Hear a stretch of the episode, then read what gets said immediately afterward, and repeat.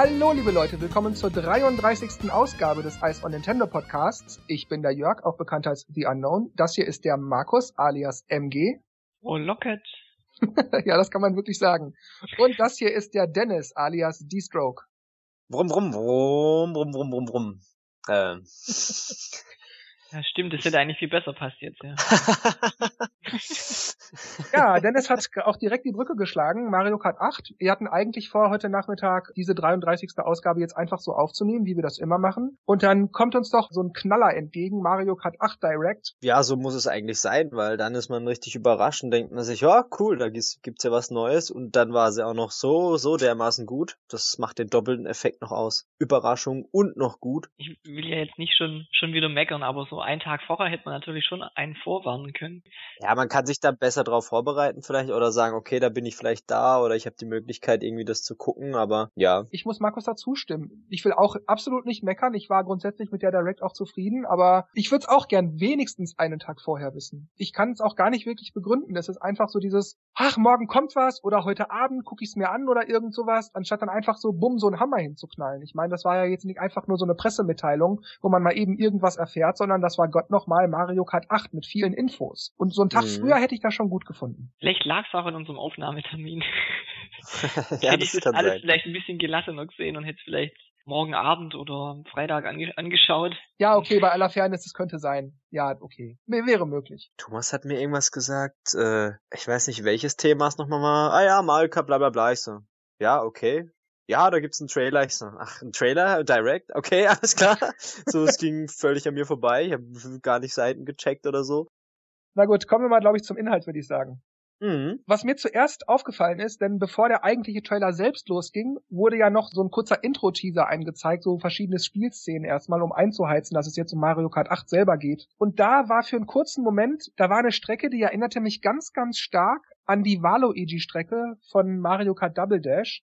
Ich habe mir das Bild dann auch pausiert und habe es mir in Ruhe angeguckt und da stand dann aber eine Wario-Statue, also nix mit Waluigi. Aber es war halt wirklich, es sah wirklich so aus, die Strecke geht los, man fährt rechts rum, dann kommt eine kurze Gerade, dann kommt diese U-Kurve, dann kommt man aus der U-Kurve raus, kommt die Sprungschanze, man springt durch diesen Feuerballreifen dann landet man, dann geht's nach links rum, wo es so schlammig wird und so. Und das war genau diese Szene. Also das sah haargenau so aus wie diese Valo-EG-Strecke vom Gamecube. Und ich habe erst gedacht, wow, ist das jetzt also doch diese Valo-EG-Strecke, diese, diese 16. Strecke von den Retro-Strecken, die noch nicht bekannt war? Ist das jetzt also die Strecke? Und ich habe mich dann erst gefreut, aber naja, dann habe ich diese, diese Vario-Statue gesehen. Und ich war zwar nicht enttäuscht, weil die Strecke sah trotzdem toll aus, aber ich fand es ein bisschen schade, dass meine Gamecube-Strecke, die ich so gerne gehabt hätte, das dann wohl offenbar doch nicht war.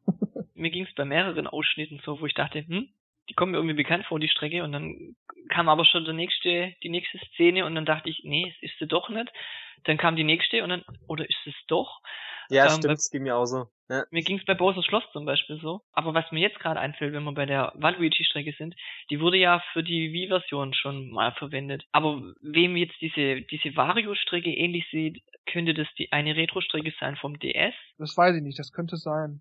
Also ich habe die Strecke jedenfalls nicht wiedererkannt, aber das mag auch daran liegen, dass ich die DS-Version zwar damals hatte, aber nicht lange gespielt habe, genau wie die 3DS-Version. Deshalb kann das sein, dass ich das jetzt nur deswegen nicht wiedererkannt habe. Aber wie dem auch sei, egal ob neu oder alt, die Strecke sah toll aus. Ich freue mich drauf, die zu fahren. Ich fand auch die Szene, als diese Bowser-Statue in, die Bo in den Boden reinhaut und dann alle seitlich vorbeifahren. Das fand ich total cool. Ja, das sah so, super was fett aus. jetzt ab?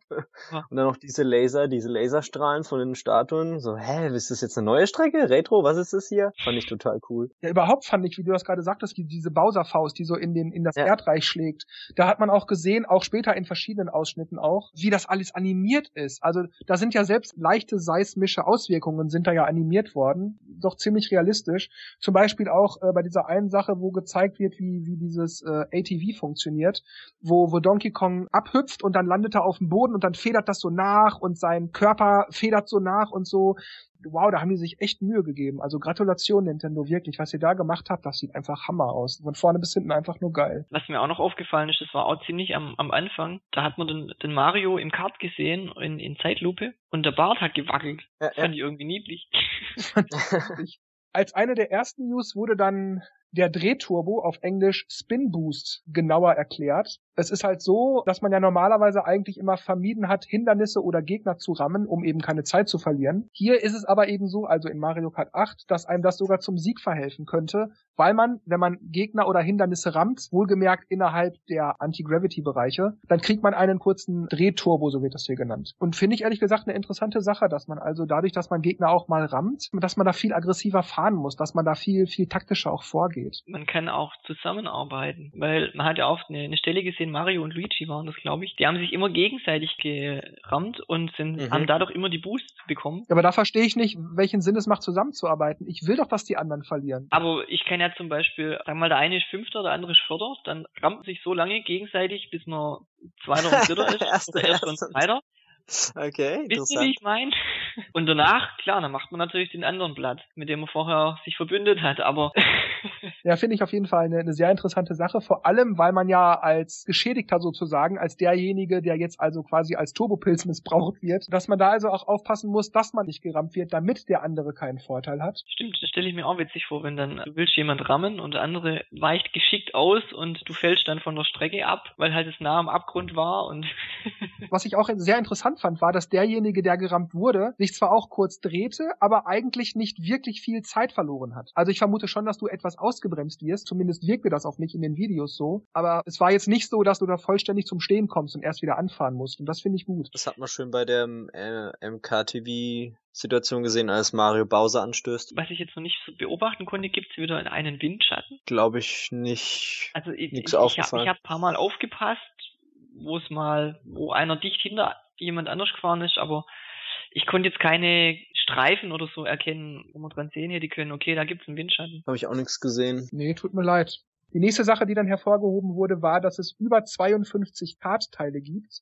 Jede Woche eine.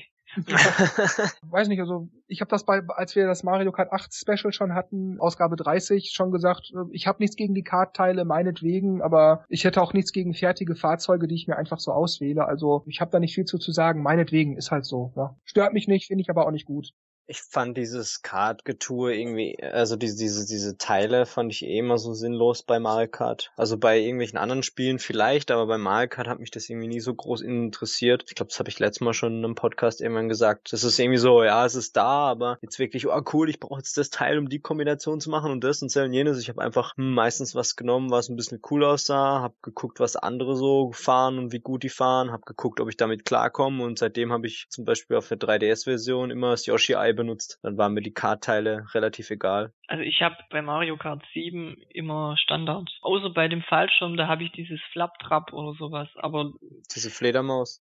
Diese Fledermaus, ja, aber mhm. der ist von den von den Eigenschaften genau wie der Standard und dann habe ich gedacht, aber das sieht hübscher aus, dann immer. Genau so so eben agiere ich auch immer. Also. Aber da fällt mir gerade dieser Sprecher wieder ein. Also du hast ja die deutsche Ausgabe nicht ange angeschaut, aber da war dieser Standard Buggy, der hieß Standard Buggy oder irgendwas mit Standard, mit den großen Reifen dran. Und dann hat der Sprecher gesagt, wem dies zu Standard ist, der kann dieses Eichhörnchenfallschirm benutzen oder Eichhörnchenkleider. Mhm. Ja, ihr habt richtig gehört, Eichhörnchenkleider. Also total übertrieben halt. Dann ging es rüber zu den spielbaren Charakteren. Zuerst wurde eingegangen auf die sieben Bowser-Kits. Das wussten wir ja schon, da gibt's auch nicht viel Neues zu sagen. Dann wurden noch als neue Charaktere angekündigt Baby Rosalina und Rosa Gold Peach. Also ich, ich muss da schon ein bisschen den Kopf schütteln. Also die sind so unnötig. Also gut, Rosalina passt ja schon in, in die in die Truppe vielleicht, aber wieso wieso wieso Pink Gold Peach? Das verstehe ich nicht. Also ich habe nicht, das hat jetzt nichts damit zu tun, dass ich Peach-Fan und Peach-Spieler bin, aber ich habe überhaupt nichts gegen diese rosa-gold-Peach. Ich fände natürlich schade, wenn sie jemand anderem, der theoretisch an dessen Stelle hätte gehen können, den Platz weggenommen hat. Dann muss ich sagen, okay, das wäre Verschwendung. Haben sie ja. Kommen wir gleich zu. Ich glaube aber nicht, dass das alle Charaktere sind. Ich glaube, dass da noch was kommt. Aber wie gesagt, kommen wir gleich zu. Aber grundsätzlich finde ich diese rosa-gold-Peach-Geschichte in Ordnung. Ich bin auch nicht sicher, ob ich die definitiv nehmen werde, weil ich, wie gesagt, Peach-Fahrer bin. Ich werde die mal ausprobieren. Die soll ja ein Schwergewicht sein, also die rosa Gold Peach. Dann mal gucken, wie sich das so im, im Fahrgefühl macht, weil dann werde ich meiner Peach nicht untreu, denn es ist ja eine Peach. es kann aber sein, dass ich einfach so vom Look and Feel trotzdem bei der normalen Standard Peach bleibe, Einfach weil ich eben diesen, diesen rosa mit ein bisschen weiß-Rüschenkram-Look gewöhnt bin. Mit blonden Haaren und so. Kann sein, dass meiner Standard-Peach nicht untreu werde. Aber ich werde mir die rosa-gold-Peach zumindest mal angucken und ich habe nichts dagegen. Auch wenn sie gleich aussieht, weißt du, es ist nicht dieselbe. ich weiß nicht, ob da deine Peach so glücklich ist. Wenn du einfach jemand anders nimmst. Du kannst sie mir nicht madig machen. Peach ist Peach. Außerdem blubbert die Metall Peach so. Wie dem Metal Mario. Metal Mario genau. Ja, und dann gab's natürlich noch die Mies, aber ich denke, das war sowieso jedem klar, dass die kommen. Also das Ja, überrascht natürlich. mich nicht. Also pff, ja, kann man halt nehmen, aber werde ich wahrscheinlich sowieso wieder nicht machen. Ich glaube, wenn man sich nämlich auch die Bilder genau anguckt, also auch mal ruhig im Standbild und dann mal so Pi mal Auge so grob abschätzt, dann sieht man, das sind ja fünf Reihen, a sechs Charaktere und da würde noch eine sechste Reihe drunter passen, ohne dass man irgendwie das Bild quetschen müsste. Deshalb glaube ich, dass es mindestens 36 Charaktere sind, die sich eben nach und nach durch irgendwelche Aktionen freischalten lassen. Ich glaube nicht, dass das bei diesen 30 bleiben wird. Ich glaube das einfach nicht. Hm. Aber wer soll denn da noch kommen? Ja, was weiß ich, meinetwegen König Buhu oder die Piranha-Pflanze. Baby Bowser. Ja, irgendwas, genau. Oder meinetwegen die Donkey Kong-Truppe oder so. Das würde sogar passen. Das wären ja sechs. Ja. Da kann ich mir durchaus vorstellen, dass man einfach Donkey Kong nimmt. Die Donkey Kong und seine Truppe, ja. Und ich muss auch sagen, dass ich es gut fände, wenn es irgendwas zum Freispielen gäbe, was man jetzt noch nicht weiß. Das hat mir nämlich bei Mario Kart Wii immer recht gut gefallen, wenn man dann wusste, jetzt habe ich wieder einen Cup geschafft, jetzt gibt's irgendwas, mal gucken, was das ist. Oder jetzt habe ich im Time Trial irgendeinen von den Entwicklergeistern geschlagen, da gibt's ja auch immer irgendwas. Ich habe damals auch bei Mario Kart Wii viele Trailer gemieden und kannte daher dann nur die ersten zwei Cups, als ich das Spiel dann hatte. Und das, das war echt cool, als ich dann den, den Stern Cup dann frei hatte äh, und dann die Strecken zum ersten Mal gesehen habe und auch den äh, Special Cup. Und ja, ich hoffe, da kommt noch was. Über Mario Kart weiß ich jetzt schon ziemlich viel. Ja, das stimmt. Da kam jetzt viel Material und immer mehr und überhaupt. Und Game Explain macht ja auch wieder 10.000 Videos, also. Ja, das stimmt. Das nächste, um das es dann ging, waren die Items. Also die vier neuen Items, wir hatten das ja in der 30. Ausgabe schon angesprochen. Es gibt die Boomerangblume, die Piranha-Pflanze, die Wunder 8, also im Grunde dasselbe wie bei Mario Kart 7 mit dem 7-Item. Nur man kriegt eben nicht sieben Items, sondern acht Items, also eigentlich auch Mhm. nichts Neues. Und das Item, bei dem wir in der 30. Ausgabe drüber sprachen und nicht sicher waren, was es war. Ich hatte recht mit meiner Vermutung. das war die Superhupe. Das heißt, man aktiviert die und dann, dann stößt die so Schallwellen aus und die lässt entweder Gegner kollidieren, das heißt, die verlieren ein paar Münzen und ihr Item und Und sie blockt den Blue Shell. Genau, und sie blockt Panzer. auch Items selber ab. Beispielsweise Bananenschalen, die in der Nähe liegen, gehen sofort kaputt. Oder Panzer, die sich nähern. Und auch der blaue Panzer, genau wie Dennis schon sagte. Das ist schon interessant als Abwehrmaßnahme. Ja, ist nur die Frage, wie oft kriegt man dieses Item, wenn man auf dem ersten Platz ist. Ja, es klang ja auch so, dass der sehr rar wäre. Also dieser, Also ich vermute mal, dass du den in den hinteren Reihen oder in der mittleren Reihe irgendwann kriegst und du musst ihn dann halt, dir dann halt aufheben, bis du Erster bist. Ja. Ich denke mal nicht, dass du den als Erster kriegen wirst. Ja, also ich habe auf jeden Fall nichts dagegen, dass man auch als erster Spieler sich so ein bisschen vor dem blauen Panzer schützen kann. Denn es ist ja nicht so, selbst wenn mal aus irgendwelchen Gründen zwei, drei blaue Panzer im Spiel sind, dass man als erster auch immer gleich so eine Superhupe im Anschlag hat. Deshalb finde ich es okay, dass man auch als erster ausnahmsweise hier und da mal ausweichen kann. Dann kam ein Vergleich, der sich Karts gegen Bikes nannte. Kozuki Yabuki ist auf der Kumu-Weide zuerst sechsmal mit dem Kart gefahren und dann sechsmal mit dem Bike und kam bei den insgesamt zwölf Runden auf recht ähnliche Zeitergebnisse. Also das heißt, weder Kart noch Bike waren wirklich nennenswert schneller, aber insgesamt hatte das Bike dann doch die etwas besseren Karten. Das war irgendwie eine halbe Sekunde, Sekunde, irgend sowas, ein bisschen schneller halt. Ähm, dann auf der Mario Game Boy Advance Strecke ist er sechsmal mit Kart und sechsmal mit Bike gefahren und da war dann das Kart ein bisschen schneller, auch wieder so etwa eine halbe Sekunde bis Sekunde. Und dann wurde aber erklärt, dass eigentlich kein Fahrzeug besser ist als das andere, weil nämlich zum Beispiel die Karts auf Geraden insgesamt schneller sind und Bikes dafür aber eine bessere Kurvenlage haben. Also es ist also eigentlich eher streckenabhängig. Und damit bin ich eigentlich zufrieden. Also da kann man echt nicht meckern. Also wenn ich mir das schon angesehen habe bei Mario Kart Wii, wenn ich mit dem Standard Kart fahre und jemand anders mit dem Machbike, dann, dann sehe ich schon auf der ersten Gerade, wie, wie einfach uneinholbar der andere wird. Mhm. Also mit dem Machbike kann man ja alles. Also ich bin auf den Geraden schnell und ich kann die Kurven eng fahren. Ja, ja, gut, ja. Selbst wenn ich dann mal Vorsprung habe, man konnte auf der Karte richtig gucken, wie der andere immer näher kam und ja, also wenn die da geschaut haben, also ich, ich meine, dass sie, dass der Entwickler auch gesagt hat, dass sie bei den Strecken ähm, auch ein bisschen drauf geachtet haben, dass die ausgeglichen sind, dann finde ich das auf jeden Fall gut. Richtig, hat er gesagt, dass die Strecken insgesamt auch ausbalanciert sind. Zumindest hat er betont, dass sie sich Mühe gaben, das zu tun. Ich bin da guter Dinge. ich auch. Also bis jetzt sieht das alles super aus, ja.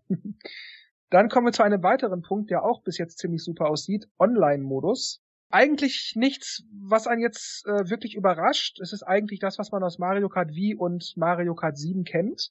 Zwölf Spieler online, also bei Mario Kart 7 waren es zwar nur acht. Aber dann wieder, man kann an Rennen teilnehmen, global, regional. Wenn Freunde schon spielen, kann man sich einklinken. Und über Turniere.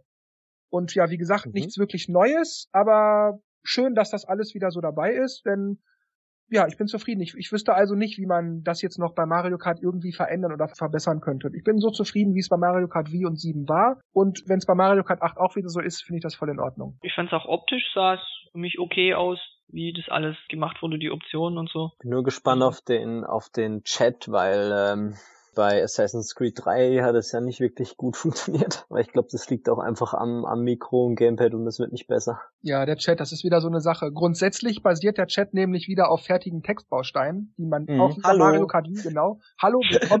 Bla, Willkommen, bla bla. Ja. aber wenn man mit Freunden im selben Raum ist, kann man über Sprache miteinander chatten. Ja, das finde ich gut, aber wie Dennis sagte, das ist eben auch die Sache, wie ist dann die Sprachqualität. Aber immerhin, ich meine, solange man sich gegenseitig versteht, langt das. Also wenn es, wenn es so grob Telefonniveau hat, dann bin ich schon zufrieden. Dann langt mir das eigentlich. Ja, und ich denke, bei, bei Freunden ist es ja auch okay. Also da kann sich, braucht sich Nintendo wahrscheinlich keine Sorgen machen, dass da, ja, Schimpfworte fallen vielleicht doch, aber es ist halt doch nochmal ein Unterschied als gegen Fremde einfach online. Ich stelle mir das gerade vor bei Online-Spielen. Jemand schimpft so richtig ab mit, mit so richtig so und verdammte bla bla bla. Und dann kommt irgendwie so ein Piepton. Please understand, you are not allowed to swear the air. Bisschen blöd fand ich allerdings, dass, so habe ich das verstanden, dass diese Voice-Chat-Funktion wohl wieder nur auf die Lobby beschränkt ist. Das heißt, man kann wohl beim Spielen selbst wohl nicht sprechen, so habe ich das verstanden. Ja, aber mhm. doof irgendwie. Gerade da ist ja eigentlich, weil dort danach, pff, da ist ja die ganze Wut ja, verflogen. Nee, da ist. verflogen. Ja, schon. Wenn ich mir das überlege, ich bin also tatsächlich gerade aus irgendwelchen Gründen stinkig, es läuft einfach nicht und ich verliere nur und bin halt deshalb nicht gut drauf. Und dann ist das natürlich auch nicht geil, wenn ich dann alle nur anschimpfe und anstenkere. Das ist also, also ich kann schon verstehen, dass man da irgendwie das einschränkt von Nintendo. Aber ich finde, man könnte genauso gut auf dem Gamepad, man hat halt alle Spieler, die im Raum sind und dann kann man einfach auf den drauf tippen, um das Mikro an- oder auszuschalten, sodass man den halt notfalls ruhig macht. den Mute-Knopf. Also ich, ich finde halt im, im Offline-Multiplayer habe ich das ja auch, weißt du, da sitzen die ja auch gegenüber und ich kann sie anschreien oder ja, und ich kann halt mich unterhalten oder jetzt gerade bei den Turbo Drehattacken. Drehturbos. Äh, wie zum Beispiel bei den Drehturbos, wo man sich einfach mal kurz zusammentun kann. Und das könnte man halt dann auch online absprechen, wenn man während den Rennen einfach kommunizieren könnte. Dann könnte man sagen, hey komm, schaufeln wir uns zwei Plätze vor dann gehen wir rüber zu den Turnieren, die ja auch dem Online-Modus angehörig sind und die endlich im Detail erklärt wurden. Die Turniere funktionieren im Großen und Ganzen wie die Communities bei Mario Kart 7, aber irgendwie doch auch wieder anders. Man kann Turniere nämlich auch automatisieren. Das heißt, man kann einstellen, das Turnier soll so und so und so funktionieren, aber soll nur wöchentlich laufen oder monatlich oder jeden Tag oder so. Immer um 18 Uhr soll das starten oder um 15 Uhr soll es starten, wie auch immer. Man kann die Kubikzentimeterklasse festlegen, also 150, 100, wie auch immer. Äh, man kann einstellen, ob es Teams geben soll, ob es Items geben soll, welche Fahrzeuge zugelassen sind, also alle oder nur Bikes oder nur Karts oder so. Dann kann man einstellen, welche Controller zulässig sind, ob Computerspieler leere Slots belegen sollen, ja und so weiter und so weiter. Also ähm, bin da sehr zufrieden mit, finde ich gut. Wie die auch offline, diese Einstellfunktion. das haben sie jetzt nicht gezeigt, aber das würde mich wundern, wenn man das im Offline-Modus nicht für den Multiplayer auch einstellen könnte. Ja, weil wenn ich jetzt gerade so überlege, bei Mario Kart 7 kann ich ja auch einstellen, nur Bananen oder nur Bomben. Ja, aber das ist bei Mario Kart 8 bei den Turnieren zumindest auch genauso. Also die haben es nicht so gemacht, wie wir es uns immer gewünscht haben, dass man jedes Item selektiv ja. an- und abschalten kann, sondern dass man auch wieder nur sagt, nur Panzer, nur Pilze und nur Bananenschalen oder sowas. Allerdings gibt's dann noch den Frantic Mode, also so nennt er sich zumindest auf Englisch. Auf Deutsch weiß ich es gerade leider nicht. Da kommen dann die Items mit hoher Frequenz und es sind hauptsächlich äh, besonders starke Items, wie Blitze oder Kugelwillis oder eben auch blaue Panzer. Ich finde das nicht so spannend. Also ich werde diesen Frantic Mode wahrscheinlich nur mal ausprobieren, um es halt mal gespielt zu haben, aber wirklich spielen werde ich es wahrscheinlich nicht, weil, ach nee. Das ist genau das, was ich nicht will. ja gut, man kann ja mal so einen extremen völliges Chaos-Modus mal machen. Ich glaube, das ist ganz schön witzig. Also ich bin bei Mario Kart Double Dash auch schon furios, kann man da auch einstellen. Bin ich auch schon gefahren. Könnt mir vorstellen, dass vielleicht die Übersetzung in Geblänkel übersetzt wird. Fiel mir gerade so ein.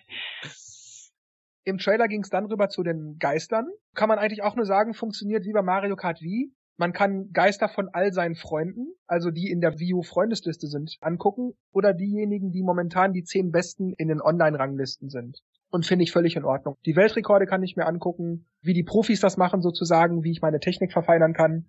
Und ansonsten interessieren mich sowieso nur meine Freunde wie gut die sind oder wie der und der das jetzt gemacht hat in der Kurve, wie ich den aufholen kann oder so. Ich finde das, finde das genau richtig. Ich gehe mal davon aus, dass sie das ja auch so ähnlich machen wie, wie bei Mario Kart 7. Da kann man ja gegen sieben Geister fahren und der sucht die so ein bisschen aus, dass man selber eigentlich im Mittelfeld ist. Das heißt, man ist nie letzter. Man muss aber auch kämpfen, um nach vorne zu kommen und kann sich dann aber auch immer angucken, wie die ersten zwei Spieler, wie die fahren und sich da was abgucken. Und wenn man die dann mal geschlagen hat, dann kann man wieder gegen sieben Geister fahren und dann ist man wieder ein bisschen vorgerückt gegen bessere Fahrer und das fand ich bei Mario Kart 7 eigentlich schon richtig gut. Begrüße ich bei Mario Kart 8. Ich finde es auch gut, dass das wieder dabei ist, also perfekt.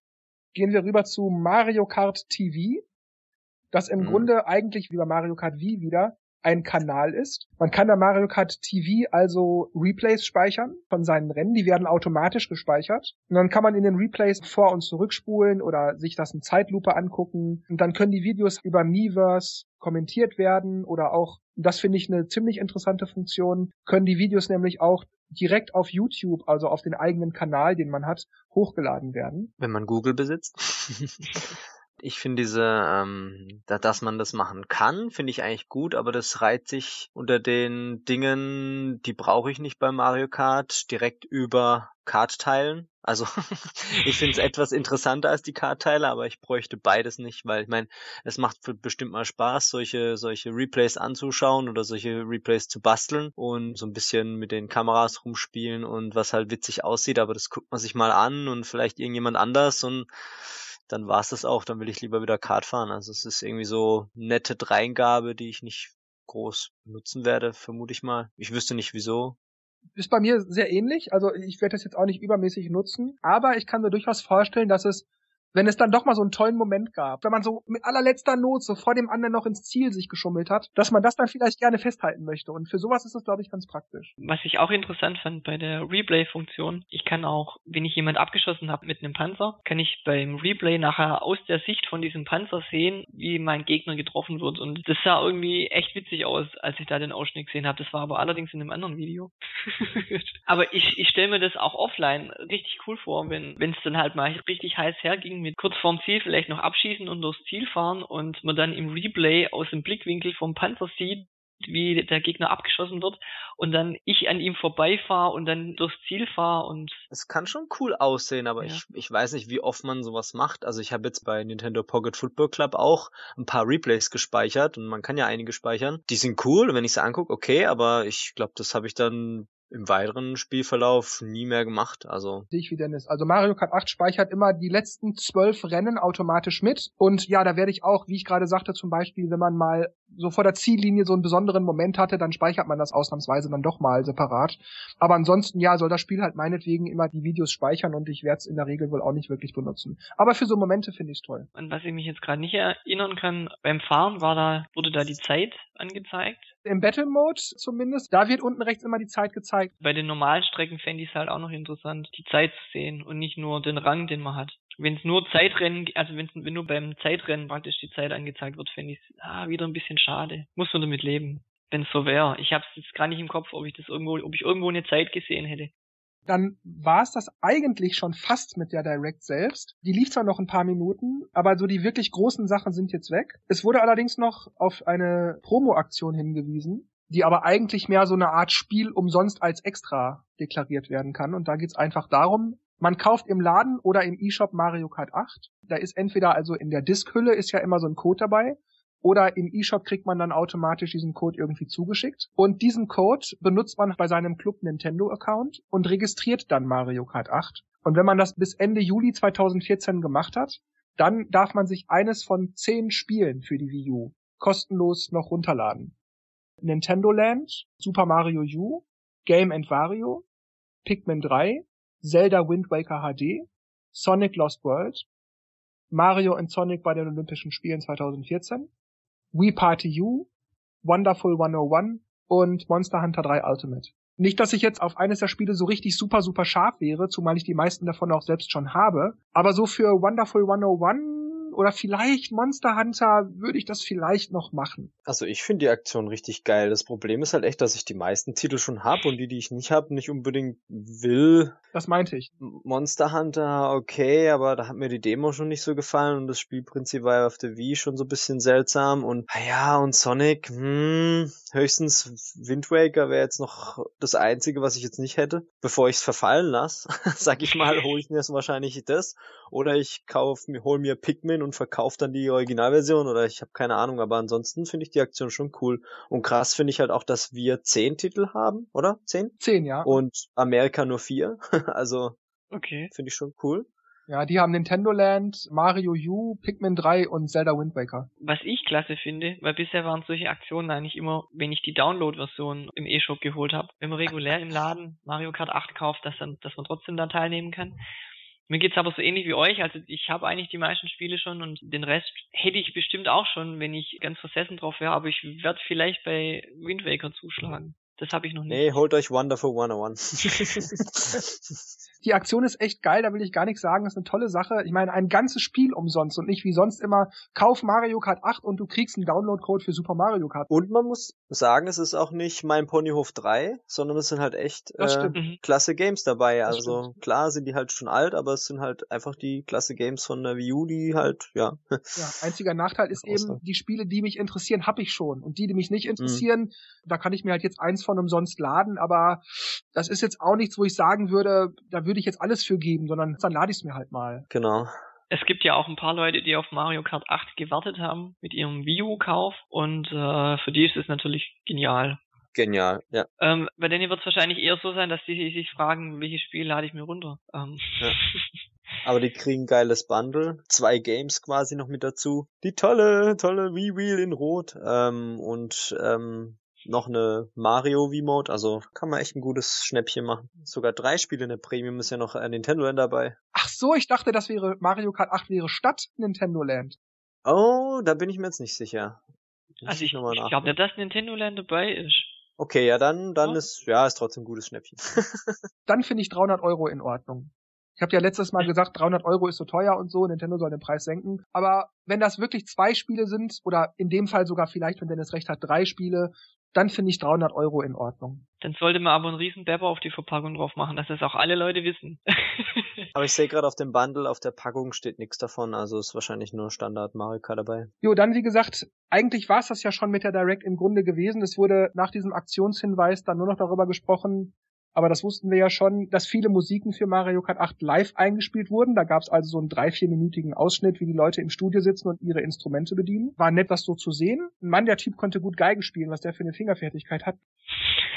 Ja, und dann gab's ganz zum Schluss einen Abschlusstrailer. Das heißt, man sah noch mal so drei, vier Minuten lang verschiedene Ausschnitte aus dem Spiel. Aber auch da leider keine Standard-Live-Spielszenen, sondern eben nur diese, diese Action-Cam. Und das fand ich eigentlich schade, weil ich lieber richtiges Gameplay sehen würde. Aber trotzdem habe ich nur gedacht, verdammt nochmal, sieht das geil aus oder was? Ja. Ich finde es fast schon gemein von Nintendo, uns jetzt äh, vier Wochen mit dieser Direct sitzen zu lassen. Ja, schon. Die kam zu früh. Ach, weiß nicht, das kann man so und so sehen. Man kann andersrum auch sagen, irgendwie toll, dass wir, auch wenn es jetzt noch vier Wochen hin sind, trotzdem schon was über das Spiel erfahren und jetzt schon uns informieren können und wir wissen, was uns erwartet und so. Also ich finde das toll.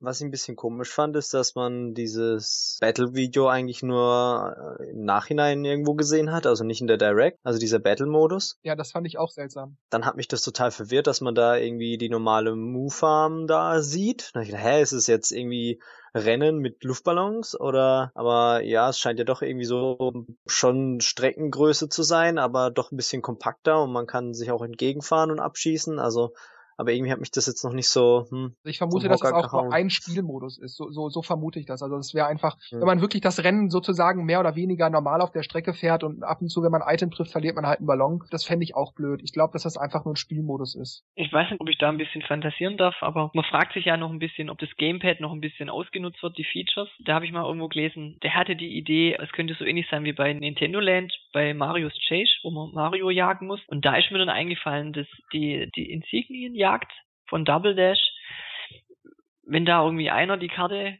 die Karte hat auf seinem Pad und, und hat die Insignie und muss die äh, verteidigen eine bestimmte Zeit lang und die anderen müssen ihn abschießen und sehen aber gar nicht, wo der richtig fährt und müssen sich absprechen. Fände ich auch ganz witzig. Also ich bin mal auf die Battle-Modis gespannt, was da alles kommt. Es gab ja auch diese Bombe, wenn man äh, kaputt war bei Mario Kart 64.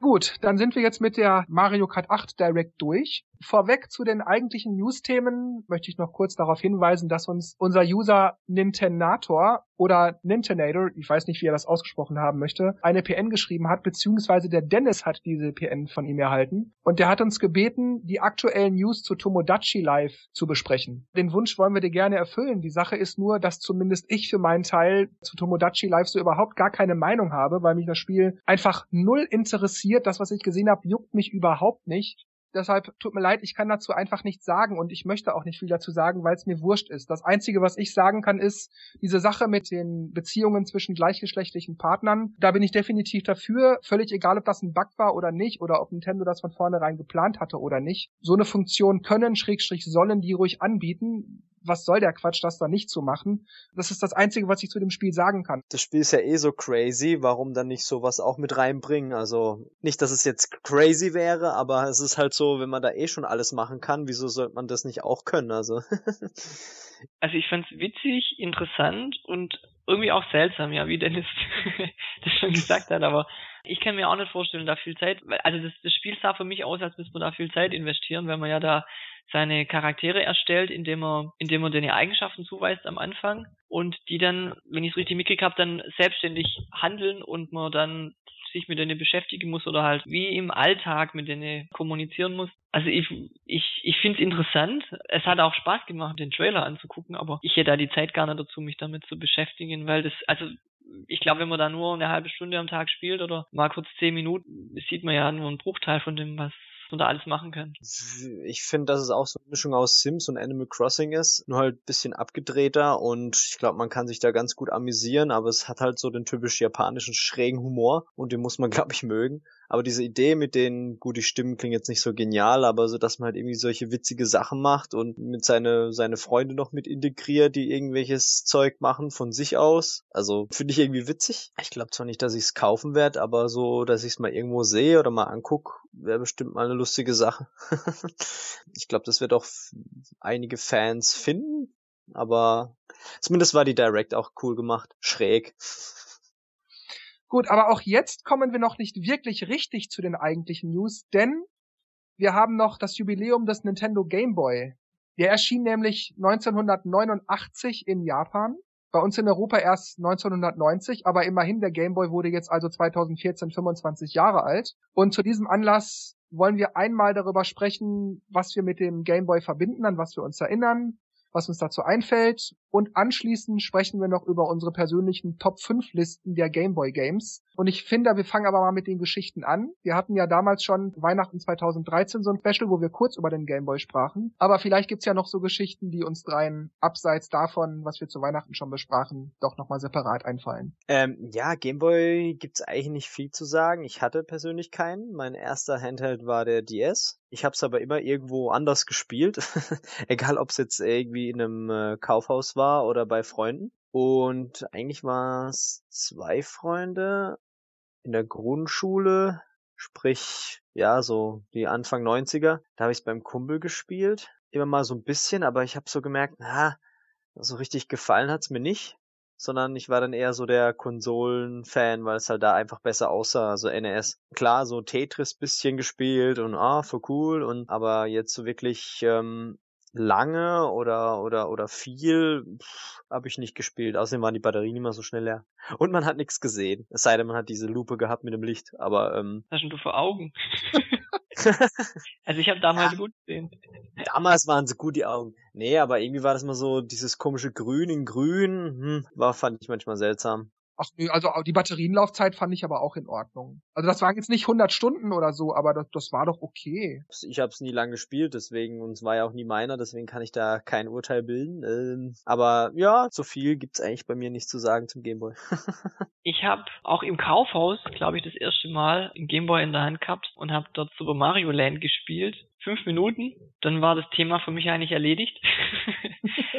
bis ich dann mal äh, bei meinem Cousin den Gameboy gesehen habe und da mal gespielt habe und dann wollte ich den unbedingt auch haben und ich weiß nicht mehr, ob es mein Geburtstag war oder äh, nee, Weihnachten war es glaube ich nicht, müsste mein Geburtstag gewesen sein, dass ich den dann bekommen habe. Man kann es vielleicht heute nicht mal nachvollziehen, aber es war damals echt klasse an, an Geburtstagen oder Festen, wo ich dann meinen Cousin getroffen habe, Tetris zu zweit zu spielen mit mit Linkkabel noch. Mhm. Ähm, und äh, es war ja nichts Besonderes, außer dass der eine Reihen dazu gekriegt hat, wenn der andere viele gelöscht hatte. Aber das, das, das hat einfach immer Spaß gemacht. Das war dieses gleichzeitig Spielen, Zusammenspielen, das war's. Man hat sich einfach immer gefreut auf, auf jedes Fest, weil man dann gewusst hat, ha, jetzt kann man mal wieder zu zweit spielen. Es gab auch nicht viele Spiele, die wir beide gleich hatten oder die man dann auch zu zweit spielen konnte. Ja, oder oft waren viele Zwei-Spieler oder später ja auch Vier-Spieler-Spiele auch ziemliche Stinker, das muss man auch zugeben.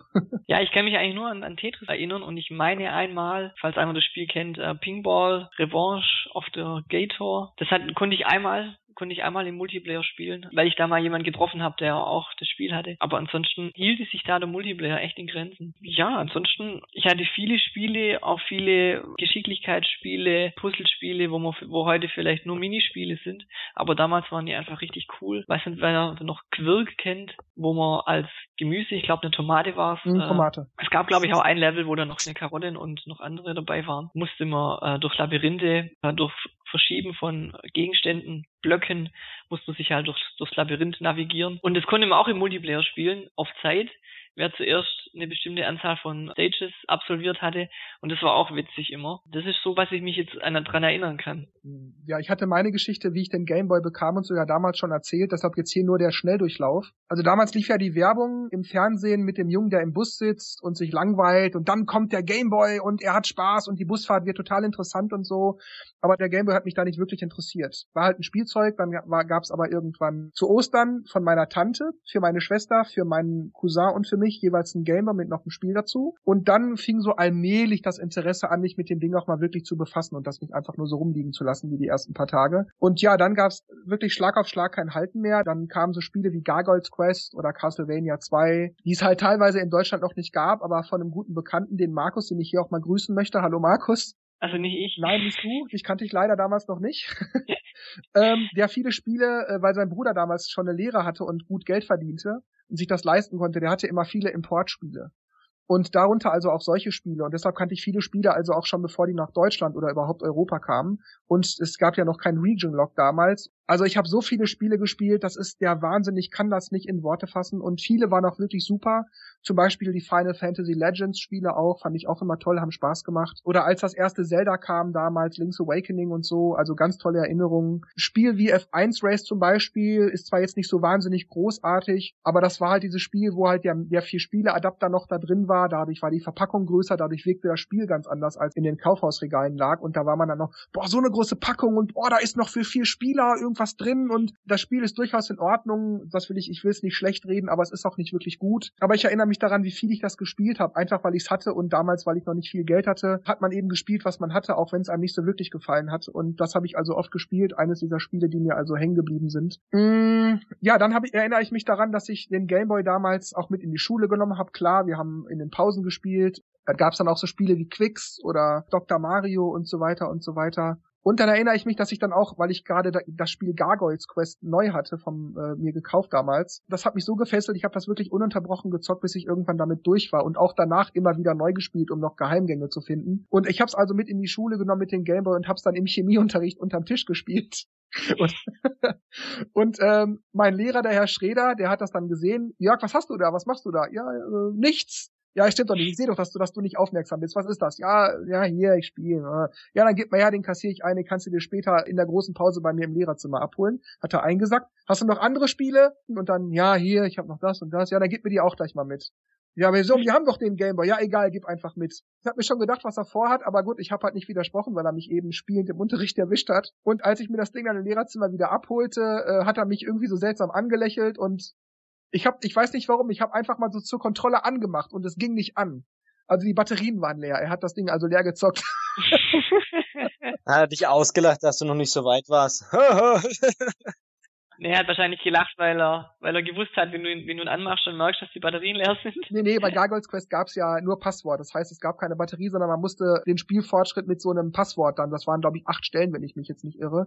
Ja, musste man mit, ja genau, da musste man mit acht Stellen da, den Fortschritt eingeben und dann machte man an der Stelle weiter mit Leben und den Items, die man hatte und so. Und ja, das ist so das, an das ich mich erinnere. Also Herr Schreder hat mir den Gameboy eingesagt und den Akku leer gezockt. Aber gut, okay, so schlimm war es nicht. Ich habe es wieder aufgeladen und trotzdem doof, dann konnte ich halt in der Pause nicht spielen, die bei uns immer eine Dreiviertelstunde dauerte, die große Pause. Und dann konnte ich also in der Zeit nicht spielen und auch nicht mit den anderen im Multiplayer. Das war ziemlich blöd. Und dann gab's auch noch so Spiele, daran erinnere ich mich so wie Bill and Ted's äh, Excellent Journey oder so, die man heute mit der Kneifzange nicht mal anfassen würde. Aber weil halt der Freund das hatte und der hatte so lange ein anderes Spiel dafür ausgeliehen bekommen, also weil man halt gerade nichts anderes hatte und was man schon hatte, hatte man schon tausendmal gesehen, also hat man halt auch so Sachen wie Bill and Ted's Journey gespielt. Auch wenn es nicht wirklich schlecht war, war es halt doch nicht wirklich gut, aber man hat es eben gespielt. Also die Zeiten waren früher einfach anders, wie Markus das auch gerade sagte mit Tetris. Ähm, ich glaube, wir sind alle drei durch, ne? Ja. Ja. Gut, dann sprechen wir jetzt über die Top 5 Listen. Da möchte ich kurz dazu sagen, weil der Game Boy Color ja eigentlich irgendwie auch der Ur Game Boy war, nur eben noch in Farbe, dürfen, wenn das jemand von uns also notwendig erachtet, auch Game Boy Color Spiele in die Top 5 Listen rein. Bei mir gibt's, äh, ich habe mich echt schwer durchringen müssen und ich bin mir auch nicht sicher, ob das wirklich die Top 5 ist, äh, aber ich glaube, mehr habe ich einfach nicht gespielt. Ich würde sagen, auf Platz Nummer 5 Dr. Mario, fand ich äh, ganz cool so als äh, Tetris-Ersatz, aber also vor allem auch die Musik. Aber wie man es ja schon in meinem äh, Review auch so gehört hat, es ist zwar irgendwie cool und für zwischendurch mal, aber irgendwie so länger als Tetris hat's dann doch nicht durchgehalten. Nummer vier wäre dann Wario Land 2. Das habe ich aber auch noch so ein bisschen angespielt und fand ich irgendwie witzig, mit dem dicken Wario rund durch die Gegend zu watscheln. Aber viele Level habe ich da auch nicht gehabt. Dann, ah, ja, die Top 3 sind natürlich extrem schwierig. Platz Nummer 3 wäre DuckTales. Fand ich sehr cool, aber höllisch schwer. Und ich habe es beim zweiten Kumpel nur so ein bisschen gespielt. Also ich habe echt nix durchgespielt und nix wirklich lang gespielt. Deswegen ist meine Top 5 ein bisschen schwierig. Aber ähm, die Games haben mich auf jeden Fall so ein bisschen begeistern können. Und ähm, deswegen ist das auf Platz 3. Platz Nummer 2. Tetris. Man sieht, dass Tetris äh, ganz klar Dr. Mario besiegt hat. Das habe ich dann doch schon ein bisschen länger gespielt und das war auch so das, das einzige so Puzzle-Ding, was es in der Zeit eigentlich in der Form gab, glaube ich auch, oder? Ich meine, Geschicklichkeitspuzzle und das war ja auch, glaube ich, beim Gameboy dabei, soviel ich weiß. Ja, genau. Das hat auch eine Mutter vom Kumpel immer auf dem Klo gespielt, habe ich gehört. nee, fand ich, fand ich witzig. Das war auch das Einzige, was sie begeistert hat und ich fand's auch gut. Und Platz Nummer eins ist äh, Super Mario Land. Das war auch äh, sehr schwer, aber das hat wirklich Spaß gemacht. Nur da habe ich dann irgendwie so damals, gut, da war man jung und hat noch keinen Plan. Das hat mich immer so verwirrt. Ich so, hä, Super Mario Gameboy, äh, Super Mario auf dem NES, so ist das jetzt das gleiche, sieht voll komisch aus und da spiele ich lieber das auf dem Fernseher, weil aber irgendwie, weil Super Mario Land auch so vom Ganzen irgendwie anders war. Also die ganzen ganzen Gegner sahen auch völlig anders aus als in den typischen Mario-Spielen und es hat mich dann immer so verwirrt und ich so, hä, ist das ein Fake? Nee, doch nicht. Und aber es hat halt doch irgendwie Spaß gemacht und war schwer. Ich habe jetzt so ein bisschen zwischen Tetris und Super Mario, aber ich glaube, Super Mario Land habe ich doch mehr gespielt im Gesamtvergleich als die anderen. Ja. Markus. Puh, also ich jongliere die ganze Zeit eigentlich schon rum. und immer wenn ich dann Top 5 hatte, denke ich, nee, das eine Spiel muss eigentlich auch noch rein. Ähm, ich würde jetzt einfach mal mit Platz 5 anfangen. Das muss ich einfach mit reinnehmen. Parodius von Konami. Sah grafisch einfach knuffig aus. Es war so ähnlich wie Nemesis, glaube ich, hieß die Spielereihe, wo man fliegt durch die Levels und kann Power-Ups einsammeln und dann seinen Strahl verändern und wird einfach stärker. Und es war alles so ein bisschen niedlich. Ja, es war lustig gemacht, humorig sehr. Lustig gemacht, genau. Äh, was mir da total gefallen hat, ist, hab mir da auch eine Soundtrack-CD draus gemacht und äh, höre die auch manchmal noch an. Der Soundtrack finde ich einfach der Hammer. Einfach viele bekannte Melodien und witzige Bossgegner. Deswegen muss ich das einfach mit reinnehmen. Das habe ich auch wirklich oft gespielt. Vor allem dieser Konami Standardcode, Tastenkombination LLRR, LRLRA oder andersrum wo man immer Gimmicks freischalten konnte bei jedem Spiel. Fand ich einfach klasse, genau. Auf Platz 4 habe ich jetzt zwei Spiele, Bugs Bunny Crazy Castle und Mickey Mouse hieß es glaube ich nur. Die waren beide ähnlich. Man musste laufen, Schlüssel einsammeln, an Gegnern vorbeilaufen, man konnte nicht springen. Man musste dann entweder die Leiter rechtzeitig hoch oder ein Trampolin benutzen und da gab's ich glaube 30, 40 Levels. Da bin ich auch einfach eine Weile dran gehockt, bis ich die durch hatte. Und, und jetzt wird's bei mir auch schwierig. Ich würde dann auf Platz 3 einfach mal Tetris nehmen. Das habe ich einfach oft gespielt, vor allem im Multiplayer. Da das ja auch jeder kannte, ähm, ist man auch immer wieder gehypt worden, hat immer mal wieder Lust gekriegt, auch wenn man es mal eine Weile weggelegt hatte. Genau, das wäre mein Platz 3. Platz 2 Pokémon Silber. Meine erste Pokémon-Version, die ich hatte, war die rote Version. Da habe ich lange gezockt. Ich hätte auch nicht gedacht, dass ich da wieder gehypt werden könnte, in das Sammelfieber zu geraten. Aber als dann Pokémon Silber rauskam, also Gold und Silber, habe ich dann doch wieder zugeschlagen und es hat wieder Spaß gemacht, die Pokémons einzusammeln, zu trainieren und einfach sein Pokédex zu vervollständigen. Und deswegen würde ich jetzt das als Platz 2 nehmen. Und Platz 1 habe ich zwei Spiele, und zwar einmal Donkey Kong Land 2, einfach weil mir Donkey Kong Country 2 für ein Super Nintendo fand ich einfach ein Hammerspiel und, und das für ein Gameboy. Die Levels waren zwar ein bisschen anders, ein bisschen umgestaltet, ein bisschen einfacher auf Gameboy getrimmt, aber es hat so viel Spaß gemacht, das zu spielen und, und äh, es war auch mal ein kompletter Urlaub durch Zock. Und das andere Spiel auf Platz 1 ist Donkey Kong Country für den Game Boy Color. Ich habe auf den Release hingefiebert damals, also als ich das erste Mal mitgekriegt habe, dass das Spiel rauskam und habe mir extra einen Game Boy Color dafür gekauft, weil das lief ja nur auf dem Game Boy Color, glaube ich. Das war damals schon richtig retro. Das kam 99 oder 2000 kam es raus. Die Super Nintendo Version war von 93, das heißt, mich hat da richtig das Fieber gepackt, das nochmal durchzuzocken und ja, deswegen ist das für mich Platz 1. Ja, bei mir ist das mit der Top 5 Liste wirklich wahnsinnig schwer gewesen. Im Gegensatz aber für die Wii U und 3DS-Titel, die wir in der 19. Ausgabe war es, glaube ich, hatten. Nicht, weil ich keine Spiele hatte, um die Liste voll zu kriegen, sondern ich habe so viele Spiele, dass ich es schwer hatte, mich zu entscheiden. Weil da sind wirklich, ich habe mindestens 100 bis 150 Gameboy-Spiele überhaupt gespielt. Die Mega Man-Spiele, DuckTales und so weiter und so weiter. Auch viele Exoten wie Hayanko Alien oder die Contra- bzw. Probotector-Spiele und so weiter und so fort. Aber auf dem fünften Platz ist bei mir Fortress of Fear. Oh ist eines, ich glaube, wenn ich mich nicht irre, sogar ein Launch-Titel, bin da aber jetzt nicht sicher. Wobei ich aber dazu sagen muss, ich finde den Titel eigentlich gar nicht so wahnsinnig super.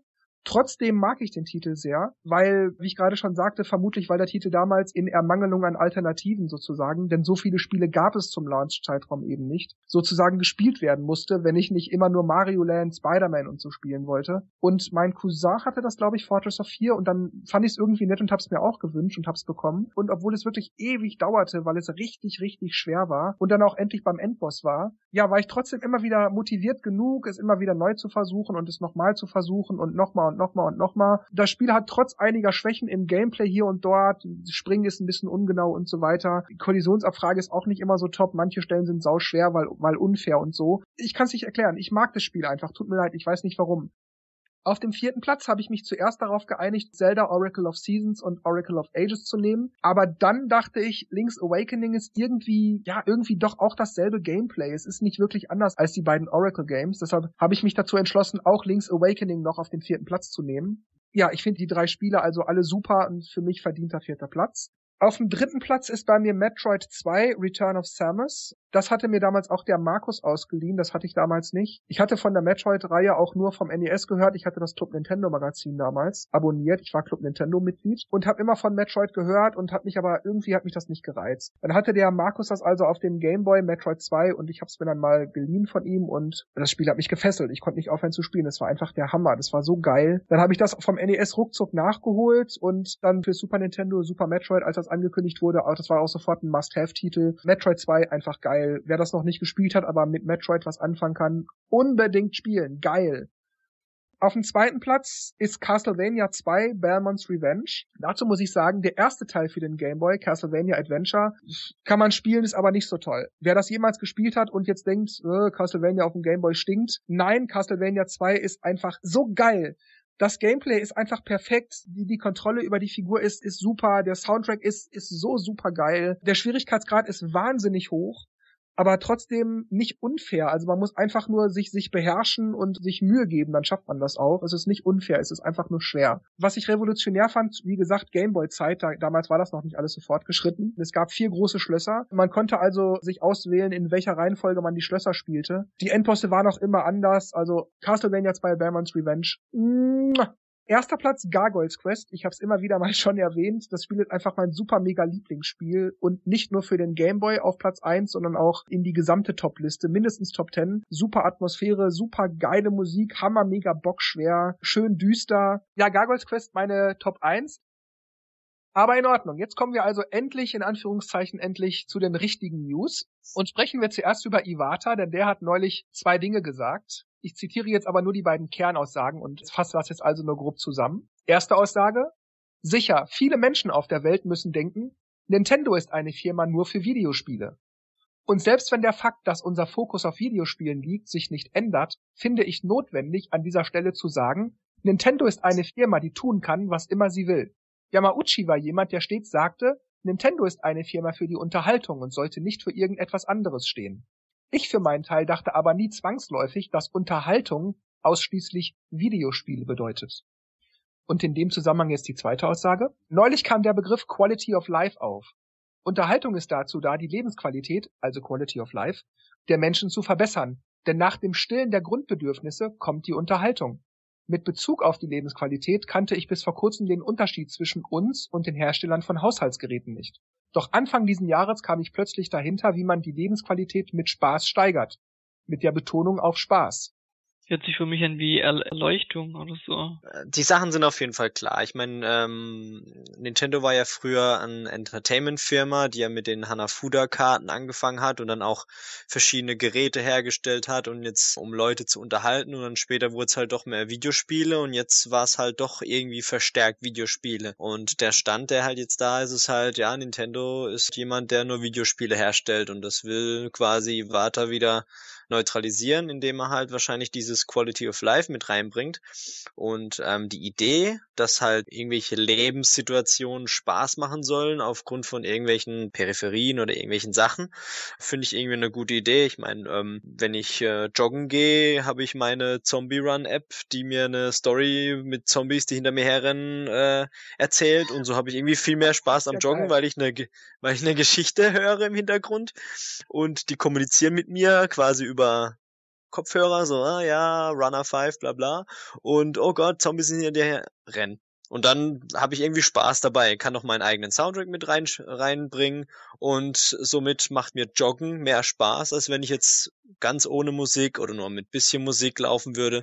Wird zwar auch reichen, aber so macht's halt irgendwie mehr Spaß. Und ich denke, die Richtung will halt Iwata gehen, dass man halt irgendwie, keine Ahnung, man läuft zum Einkaufen und Mario diktiert einem irgendwas, ich weiß nicht, keine Ahnung, aber irgendwas halt, was halt Standardsituationen im Leben einfach, die normal langweilig wären oder anstrengend oder irgendwas, durch irgendwas Witziges oder was Nettes ähm, erheitern. Finde ich also eigentlich gar nicht mal so schlecht. Ja, ist genau meine Meinung. Ich finde aber daran so spannend, dass der Begriff der Unterhaltung in Bezug auf Quality of Life, also wenn man einfach sagt, äh, Quality of Life hat irgendwas mit Unterhaltung zu tun und Nintendo ist nicht nur Videospiele, sondern insgesamt eigentlich eher Unterhaltung, dann kann das alles bedeuten. Unterhaltend ist schlichtweg so gut wie alles. Das kann alles sein. Das muss nicht mal was mit Elektronik zu tun haben. Allein eigentlich ist auch schon ein Kniffel unterhaltend. Also das ja. kann schlichtweg alles bedeuten. Mario Kart Brettspiel.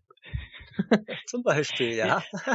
also, wenn ich zu dieser Aussage die letzten äh, Trailer und Directs angucke, dann haben wir da schon ein bisschen Unterhaltung drin gehabt. Also wenn gerade der Mario Kart, die Mario Kart Direct war ja Unterhaltung pur über den E3 Trailer wenn, wo kommen wir wahrscheinlich nachher noch dazu, war ja auch Unterhaltung pur. Ist wahrscheinlich nicht die Richtung, was Iwata meint, aber in Bezug auf Unterhaltung haben die die letzten Videos einfach zugenommen an Unterhaltung.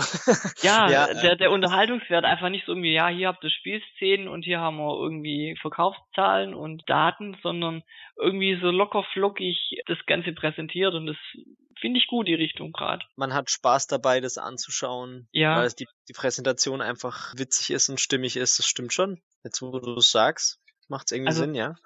Das erste, was ich zum Beispiel gedacht habe bei der Direct, oh je, 36 Minuten. Ich habe gedacht, ich sepp mal schön rein, aber ich habe mir das komplett angeguckt. Ich wurde unterhalten und informiert. Gut, ich bin ja auch heiß auf das Spiel, aber hat auf jeden Fall Spaß gemacht. Ich denke aber in dem Fall war jetzt nicht gemeint, dass Informationen zu Produkten, die sie sowieso anbieten, spannender, unterhaltsamer gemacht werden, sondern eben, dass Produkte kommen, die für sich selbst unterhaltend sind. Ja, aber es ist ja schon ein Teil davon. Also wenn es jetzt schon so zum Marketing gehört, dass man jetzt nicht sagt, naja, hier fuchtelt jemand rum rum und bla, sondern es wird irgendwie, man, man denkt sich was dabei und geht schon fast wieder in die Werbung von damals zurück. Und das gehört ja mit zum was erfreuen oder irgendwas den Stil ändern. Klar, dass jetzt noch irgendwelche Produkte kommen, wie du jetzt sagst, das ist wieder was anderes, aber so, so ein bisschen, äh, ja, wie soll man sagen, die haben wieder Spaß, so ein bisschen das zu präsentieren und uns macht's auch Spaß. das ist mir schon klar, dass Iwata da was anderes meint, aber es kam halt dieses Statement und die Trailer, wo halt danach kamen oder auch diese Directs, die waren plötzlich anders aufgebaut als davor. Also das ist mir halt aufgefallen und dann im, im Hinblick auf das Statement mit Unterhaltung habe ich das halt verbunden. Ich weiß schon, dass er was anderes meint damit, aber von der Richtung her Irgendwas klippert, klampert da. Ja, das ist mein, meine Regentropfen sind das. Okay. Kommen wir jetzt zu Michael Pector. Und zwar wurde ihm die Frage gestellt, ist es an der Zeit, in Nintendo zu investieren?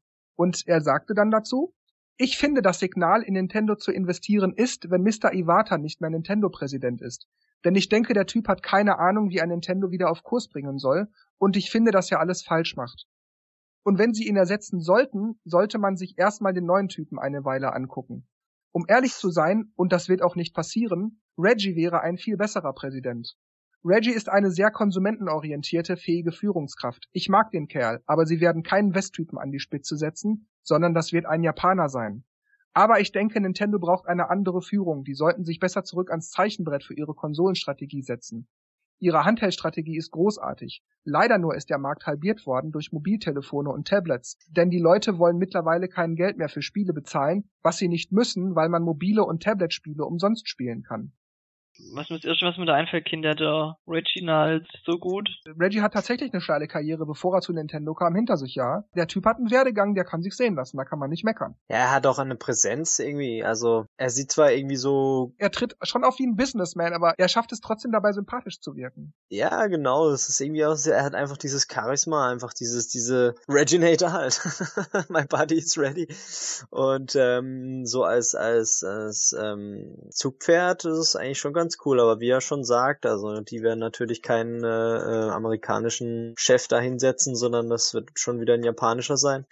Gut, ähm, dass sie halt in der Klemme sitzen, wissen wir ja. Und ich weiß auch nicht, ob Iwata das jetzt halt wirklich schafft, die da rauszuboxen, aber ich bin mir nicht sicher, ob das unbedingt an Iwata liegt. Ich denke, das ist halt die ganze Instanz, ähm, also Nintendo als Ganzes, die da halt dran arbeiten müssen. Und vielleicht haben sie es halt jetzt echt mit der View versaut. Und dann sind halt die äh, Aktien halt jetzt im Keller und gerade nicht so rosig, aber ich denke, dass es mit, mit Mario Kart auf jeden Fall wieder so einen kleinen Schub geben wird. Ja, und das mit den Handy-Games, ich meine, Nintendo bietet ja jetzt auch schon ähm, mit Steel Diver Subwars so ein kostenloses Ding an und ähm, man kann auch was dazu kaufen, wenn man möchte. So ein bisschen in die Schiene von, von Handys, Smartphones, dass halt irgendwelche Sachen kostenlos angeboten werden. Haben sie ja auch schon angefangen, aber es ist halt kein Vergleich. Ich meine, Smartphones, Spiele bleiben Smartphone-Spiele und äh, die Handhelds sind einfach viel ausgereifter und ausgefeilter und Leute, die sich halt dafür interessieren, die werden auch Konsolenspiele kaufen, weil auf dem Handy spielt man mal zwischendurch und das war's dann wieder. Also muss man halt wieder davon absehen, was man wirklich will. Da stimme ich dir teilweise zu, Dennis. Ich habe deine Meinung. Für mich sind Smartphone-Spiele auch nur blöde Smartphone-Dinger. Aber wenn ich zum Beispiel mit meiner Schwester oder meiner Mutter oder so mal irgendwie über Videospiele spreche oder wenn die da immer ihr ständig ihr Smartphone in der Hand nehmen und dann frage ich, was die da machen. Ja, die spielen gerade Farmville oder irgendwas äh,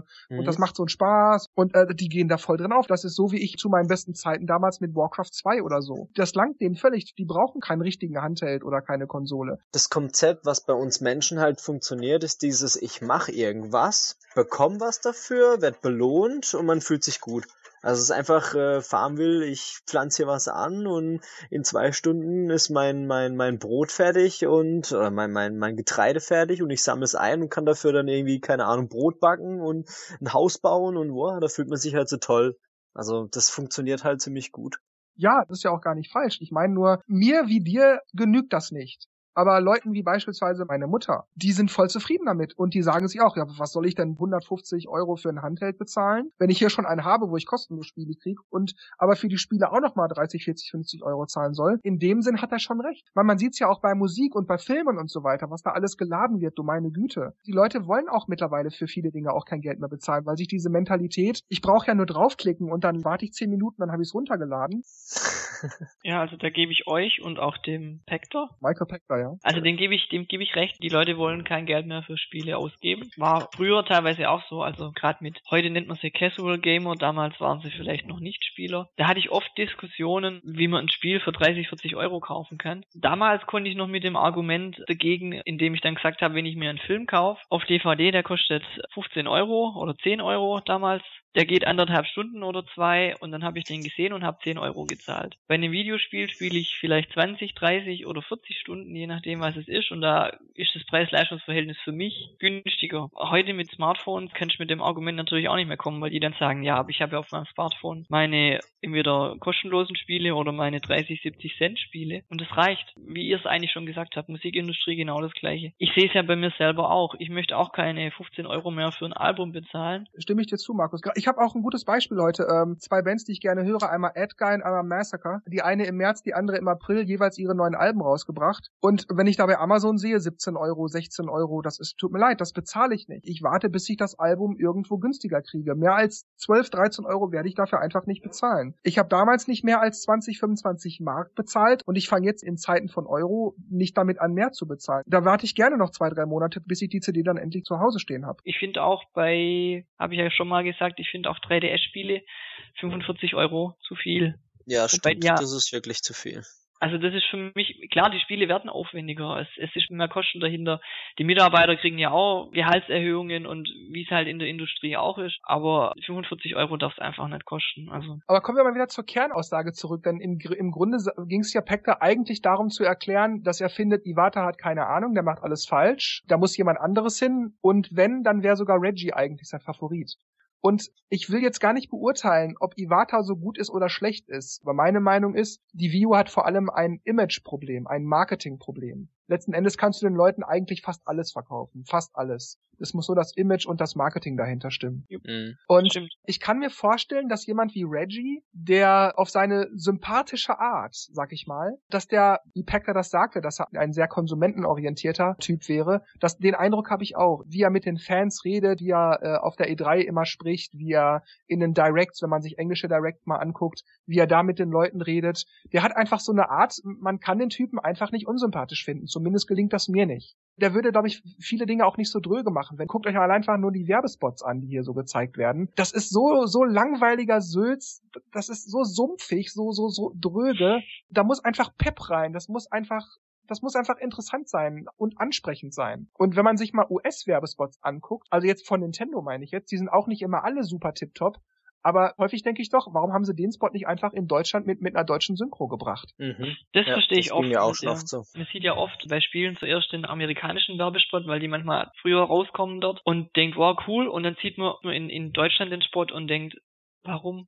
Warum müssen sie da alles ummodeln und wieder auf ich drücke ein Knöpfchen und freue mich? Das Problem bei der Sache ist halt auch die Mentalität des jeweiligen Landes, beziehungsweise ich glaube, Reggie würde einfach für Japan nicht funktionieren, weil die einfach ganz anders denken, eingestellt sind und mit seiner Art und Weise würden wir vielleicht zurechtkommen, aber Japaner vielleicht nicht. Es ist halt schwierig. Aber kann man dann nicht einfach der amerikanischen Niederlassung sozusagen für ihre Territorien oder für den westlichen Markt mehr Eigeninitiative zugestehen? Das wäre eine Idee, dass man mehr Einfluss reinbringt. Ich meine, Nintendo of America und Europe ja noch weniger, haben ja quasi überhaupt keinen Einfluss, was Japan macht. Also die verkünden ja einfach nur das, was sie von da oben kriegen und das war's. Ich glaube, das war bei Mario Party 9, da war auch der amerikanische Werbespot.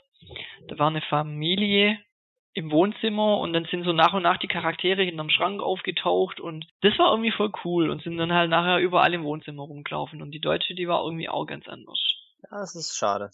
Das, Das ist ja, ich meine, da wird ja auch viel Aufwand betrieben, den Spot zu Ja. machen. Warum den nicht einfach nehmen?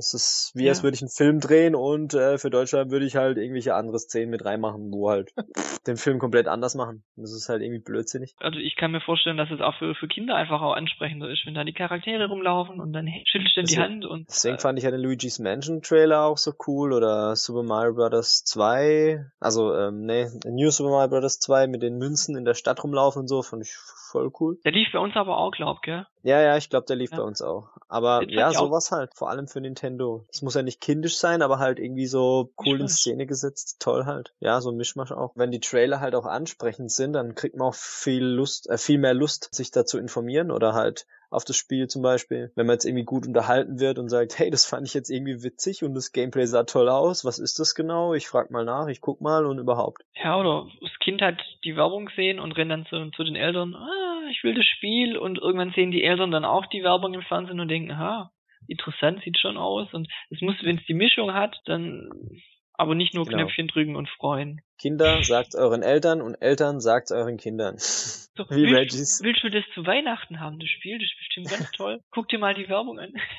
ja, genau. Mama, das haben wir doch schon. Wir haben doch schon die Wii. Wir brauchen das nicht. genau. Haben wir doch so, keine Ahnung. Der Markus hat gerade Mario Party 9, wenn auch in einem anderen Zusammenhang schon angesprochen. Ich spreche jetzt jetzt nochmal an. Und zwar hat Nintendo vor kurzem eine Pressemitteilung rausgegeben, in der verkündet wurde, dass vier Spiele für die Wii unter dem Banner Nintendo Selects, also das ist so eine Budgetreihe, bei denen Spiele, die schon mal erschienen sind, nochmal zum günstigen Preis erscheinen, veröffentlicht werden. Die vier Spiele sind also New Super Mario Bros. Wii, Super Mario Galaxy 2, Mario Party 9 und Wii Party. Das ist eigentlich völlig legitim, aber in der Überschrift der Pressemitteilung stand drin, dass Nintendo Selects Neuheiten für Wii und Wii U erscheinen werden. Und das finde ich irgendwie ein bisschen dick aufgetragen. Denn ich meine, ist das Nintendos Antwort auf die Wii U Spieleflaute? Wir haben zwar nichts Neues, aber immerhin haben wir noch so ein paar alte Kamellen in petto, die noch nicht mal HD-Upgrade erhalten haben, aber hier spielt's. Vielleicht wollten sie darauf hinweisen, dass, dass diese Spiele auf der Wii U auch lauffähig sind. Aber das ist doch auch wirklich das Einzige. Die Wii U spielt Wii-Spiele ab, in Ordnung, kein Problem. Es ist, ich betone nochmal, völlig legitim, Wii-Spiele auch heute noch mal rauszubringen. Es gibt genug Leute, die eine Wii haben. Ich finde die auch in Ordnung, ja. Aber dann so, ja, auch für Wii U. Und ich dachte erst, oh, was ich bringen sie jetzt Nintendo Land für 30 Euro oder New Super Mario für 20 oder irgendwas? Was haben die vor? Und dann lese ich mir das und hä? Das sind ja alles Wii-Spiele. Was ist hier mit? Es kommen jetzt mehr Spiele und in kürzeren Intervallen für die Wii U in 2014. Da hast du sie. die Wii-Spiele. das ist doch ein schlechter Witz. Was willst du denn mehr? Mann, Nintendo. Und nach Mai wird auch nichts kommen. Ja, Mario Kart 8 kommt. Ja. Ja, und dann kommt Smash Brothers. Gut, dann hören wir jetzt mal auf, über die Nintendo Selects zu schimpfen. Machen wir mit einem weiteren großen Thema weiter. Wir hatten ja am Anfang die Mario Kart 8 Direct. Denn es gibt noch eine andere Sache, wo ich gar nicht mal sicher bin, ob die genauso wichtig oder vielleicht nicht sogar wichtiger wäre. Nämlich die E3 steht vor der Tür. In etwa sechs Wochen ist es soweit. Und Nintendo hat einen fünfminütigen Teaser auf dem eigenen YouTube-Kanal veröffentlicht, der doch ziemlich aufwendig und durchaus witzig gemacht ist. In dem Teaser geht es darum, dass ein paar Nintendo-Nerds mittels eines Roboters, der genauso aussieht wie Reggie, in das Nintendo of America Hauptquartier gehen und dort ein paar Geheimnisse entdecken. Und ja, bevor sie aber dann doch die allergrößten Schätze enthüllen können, geht dem Roboter leider der Saft aus und der Teaser endet an der Stelle. Hättest du doch gewartet. Ja, es ist wirklich gut. lustig gemacht. Wer das noch nicht gesehen haben sollte, gucken ist sehr ulkig. Ich zitiere jetzt aber nicht unbedingt den Teaser, denn das kann ich mir sparen, weil Nintendo hat alles das, was in dem Teaser gezeigt wurde, nochmal mit einer Pressemitteilung genauer erklärt. Deshalb zitiere ich jetzt lieber die Pressemitteilung. Zuerst ging es um die Super Smash Bros. Invitational. 2014 erscheint nicht bloß ein neues Super Smash Bros. Spiel, sondern zwei.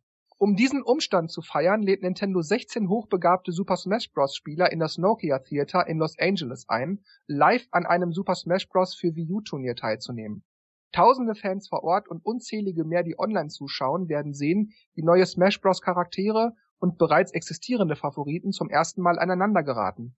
Noch wichtiger als einen Sieger zu ernennen ist allerdings, dass dieser Event eine einzige große Super Smash Bros. Feier ist und eine tolle Möglichkeit für neue und Langzeitfans der Reihe an einem Tribut für das legendäre Franchise teilzunehmen. Mehr Informationen über die 16 eingeladenen Teilnehmer des Turniers, die Ansager und darüber, wie Fans des Franchises vor Ort oder online zugucken können, wird in Kürze bekannt gegeben. Um da mal auf die ähm, diese Smash Bros. Dokumentation, die ich da letzt gepostet habe, zurückzuführen, das wäre halt schon genial, wenn da diese Smash Bros. Äh, Champions quasi da auch auftauchen weil die sind ja wirklich bekannt oder in der Szene auch und die sind auch definitiv interessiert daran, wie das Neue sein wird. Aber ich finde das, äh, auch wenn mich jetzt Smash Brothers nicht so wirklich reizt, finde ich das eine geile Sache. Dass da also auch Fans zur E3 da also so einen richtigen fetten Leckerbissen hingeklatscht kriegen, finde ich toll. Also dass man da jetzt einfach nur sagt, hier ist Smash Brothers, hier habt ihr eine halbe Stunde Trailer, sondern dass man auch wirklich sieht, wie das Spiel funktioniert, wie das Gameplay sich anfühlt, dass man da zugucken kann, Und dazu das noch alles in so einem spannenden Turnier. Ich finde, dadurch äh, müssen sie sich halt auch so ein bisschen abheben, weil sie eben ja keine, keine richtige E3-Pressekonferenz halten. Eben mit solchen Special-Events halt glänzen und das finde ich gut, so ist es richtig. Ja, also nur, nur weil sie keine Pressekonferenz halten, heißt ja nicht, dass sie nicht da sind. Sie sind ja trotzdem vor Ort und, und wenn sie solche Veranstaltungen machen. Dann noch gerade die Fans, finde ich klasse. Vielleicht kommt für Nintendo auch Feedback zurück. Immerhin wollen sie ja erst Ende des Jahres Smash Bros. für die Wii U rausbringen. Könnten sie noch was dran feilen, vielleicht ein bisschen Feintuning machen. Noch, ja, irgendwelchen Parametern rumschrauben. Oder das Turnier ist nur die 3DS-Version, das weiß ich jetzt. Ging glaub schon um Wii U, oder? Ja, ja, Smash Bros. für Wii U. Okay, also ist doch super. Hab da nicht nur nichts dran zu meckern, sondern ich finde das richtig gut. und das, das hat auch viel mit Marketing und Image zu tun, was ich gerade schon ansprach. Und Nintendo macht das schon richtig, finde ich. Das ist der richtige Weg. So muss es sein. Ich will mehr sehen. Kommen wir zum nächsten Punkt, der Nintendo Digital Event. Nintendo sucht jedes Jahr nach dem besten Weg, die eigenen Spiele und Neuigkeiten mit den Fans, Medien und allen anderen zu teilen. 2013 entschied sich Nintendo gegen eine traditionelle Pressekonferenz und für ein Video, in diesem Falle eine Nintendo Direct, um die News der E3 zu vermitteln. Nintendo baut jetzt darauf auf und wird auf der E3 2014 den Nintendo Digital Event präsentieren. Eine neue Art Videoprogramm, das kommende Spieleerfahrungen für Nintendo-Plattformen in 2014, aber auch noch mehr enthüllt. Der Nintendo Digital Event startet am Dienstag, 10. Juni um 9 Uhr morgens. Was, wenn ich jetzt richtig gerechnet habe, 18 Uhr abends in Deutschland sein müsste. Tja, ich bin da unschlüssig. Also ich meine, will man da einfach nur Geld sparen? Will man vermeiden, dass man eventuell alt neben Sony und Microsoft aussieht? Hat man sowieso nichts wirklich Neues zu zeigen? Und will sich da also nicht die Blöße geben? Oder will Nintendo wirklich einfach nur neue Wege beschreiten? Also völlig ohne, wir könnten da schlechte Karten haben, Microsoft und Sony könnten uns schlecht dastehen lassen und so, sondern es geht rein allein darum, mal sich was Neues auszudenken, nicht immer denselben alten Trott. Also ich finde, ob die jetzt eine Presseveranstaltung machen oder ob sie wie letztes Jahr eine Direct einfach freigeben. Also für mich als vorm Bildschirmsitzer macht es keinen Unterschied. Ja, von, von, von, daher, wenn die mit irgendwelchen Videos und Trailer in der Zeit, wo die E3 ist, kommen, ist es von meiner Seite aus okay. Ja.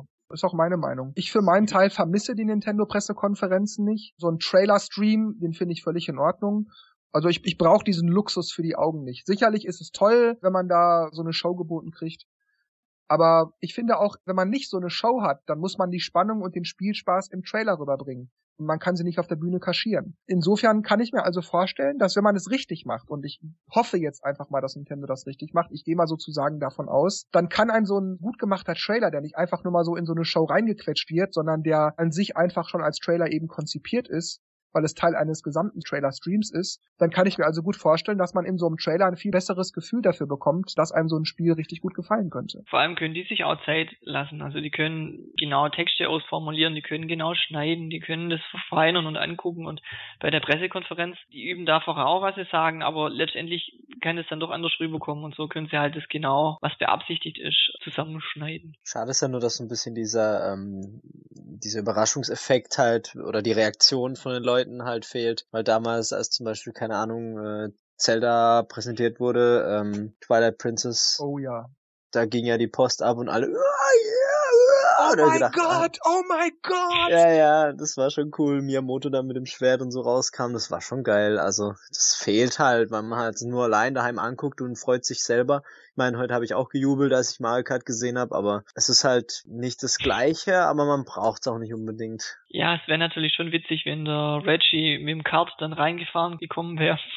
Aber ich denke, das ist vielleicht auch genau der Grund. Diese doch ziemlich dröge Pressekonferenz, wann war das? 2004, glaube ich, oder so, Twilight Princess, was du gerade kurz angesprochen hattest. Also 2006 kam es raus, ich glaube, das ist zwei Jahre vorher. Äh, also wenn man dann überlegt, äh, dass die Leute da sehr bla bla bla und Kuchendiagramm hier und Präsentation dort und ja, ja, ja und bla bla bla und das neue Animal Crossing und keine Ahnung, was es da so gab. Und dann kriegst du einfach nur so und jetzt haben wir noch was, guckt mal hier und dann läuft so ein Trailer ab und auf einmal bumm, Link reitet auf dem Pferd und auf einmal, ja. meine Güte, ist das geil. Das ist einfach, ich glaube, wenn sowieso die ganze Pressekonferenz doch ziemlich theoretisch ist und du kriegst dann so einen Knaller, ich glaube, da flippst du einfach aus. Ja, und da wartet man ja auch regelrecht drauf. Richtig. Und deshalb, glaube ich, hat das unter anderem auch so gut funktioniert. Ich glaube nicht, dass es einzig unter Laien deshalb war, weil es eben ein Zelda-Spiel war, auf das man gewartet hat. Sicherlich zum großen Teil. Aber ich denke, es hatte auch viel damit zu tun, dass man am Ende so ein fettes Ding dahin ballert und vorher war das alles noch ziemlich dröge, ziemlich theoretisch theoretisch und jetzt kriegt man so ein richtiges Fest. Und ich glaube, das hat auch ein bisschen was damit zu tun, dass die Leute so dermaßen ausgerastet sind. Wenn wir da gerade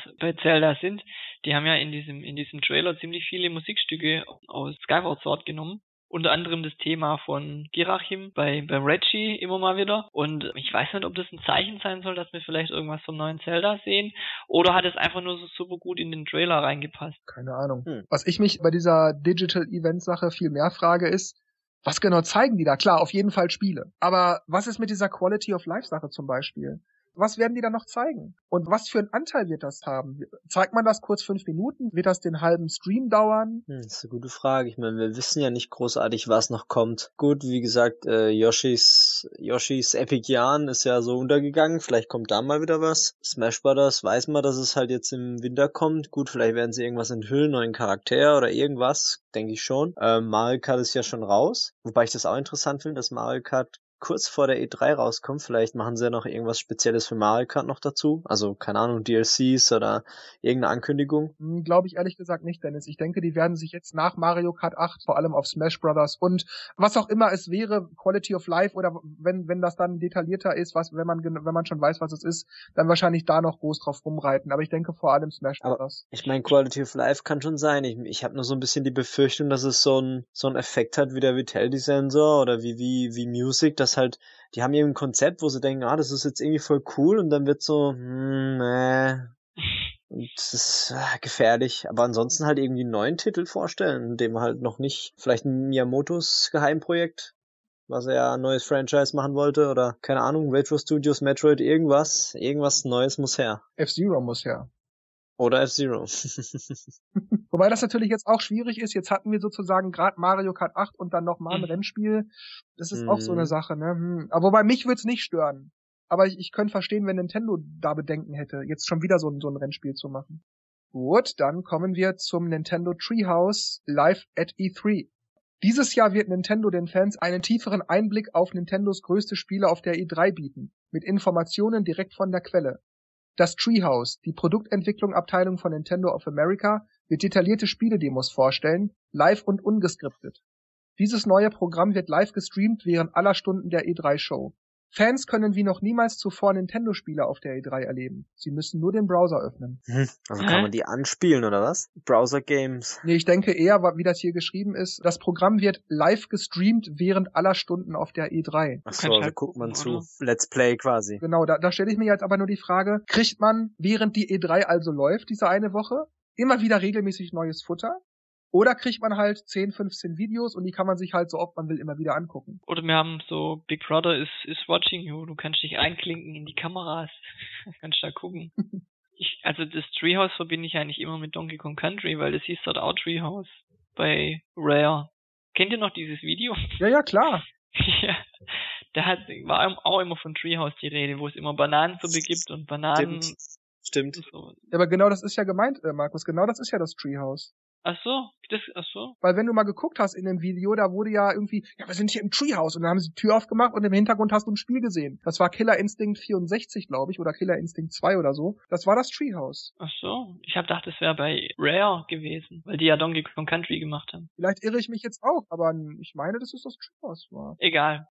Ähm, ich bin auf jeden Fall gespannt, was sie da machen und äh, ich werde mir auch alles angucken. Ähm, ich denke, was wir jetzt gar nicht angesprochen haben, äh, ist, dass halt auch viel Fokus auf die Indie-Games wahrscheinlich gelegt wird, die da alle kommen werden. Die Indie-Games sind ja auch ein großes Thema bei Nintendo, diese ja, ja auch viele jetzt kommen und ich glaube, ich habe letztens auch diese Liste gepostet. Aber gut, die sind ja, die meisten sind ja eigentlich schon fertig, aber ich glaube schon, dass da vielleicht auch neues Material ähm, gezeigt wird und dass sie sich da auch ein bisschen auf die Indies stützen. Du meinst jetzt in diesem Digital-Event oder bei dem Treehouse? Puh, vielleicht, weiß nicht, entweder oder oder beides. Ja, das Treehouse beschäftigt sich ausschließlich mit Nintendo. So wurde ja da auch gesagt. Dann wird's da wahrscheinlich nicht unbedingt sein, okay. Aber trotzdem kann ich mir das mit den Indies gut vorstellen. Und vielleicht Second Party oder so, First Party Titel. Paper Mario wäre geil, für Wii U. Und nicht so ein Sticker-Star-Quatsch bitte, ich meine ein richtiges Paper Mario. Das wäre toll. Meinetwegen auch Paper Mario 2 HD, das würde mir fast schon ausreichen.